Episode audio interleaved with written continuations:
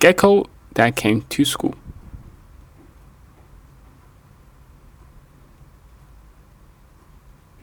Annie was peeking into her pocket. What is your pocket? asked Tess. Come and see, said Annie. Tess looked in Annie's pocket.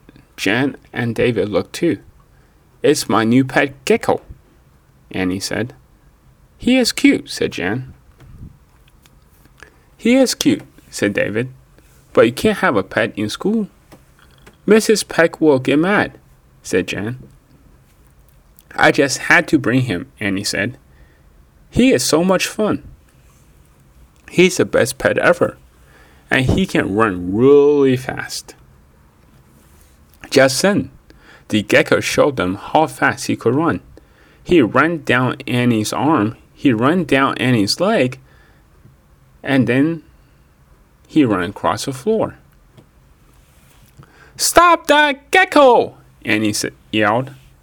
The kids tried to catch the gecko, but the little gecko was too fast. He ran out of the room. Annie and her friends ran after him.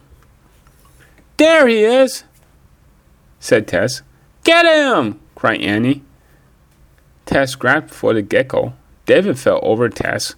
Jan fell over David, and Annie tripped over all of them. The gecko raced into the lunchroom. Little kids screamed. Chairs crashed, milk spilled, and Mrs. Wells dropped her glasses into the mashed potatoes. There he goes! yelled Tess. The gecko ran into the art room. The art teacher screamed. Papers flew. Paint cans crashed. There he goes! Tess yelled. The gecko ran down the hall. He ran back into Mrs. Peck's room. Get him! cried Annie. Mrs. Peck grabbed for the gecko. Tess fell over Mrs. Peck. David fell over Tess. Jen fell over David. And Annie stumbled on top of all of them. I'm really sorry, Annie said. I just want to show my gecko off. Now look at us. Jen and David could not stop giggling. That's okay, Annie, Tess said. That gecko is the best pet ever. Now, where did that gecko go?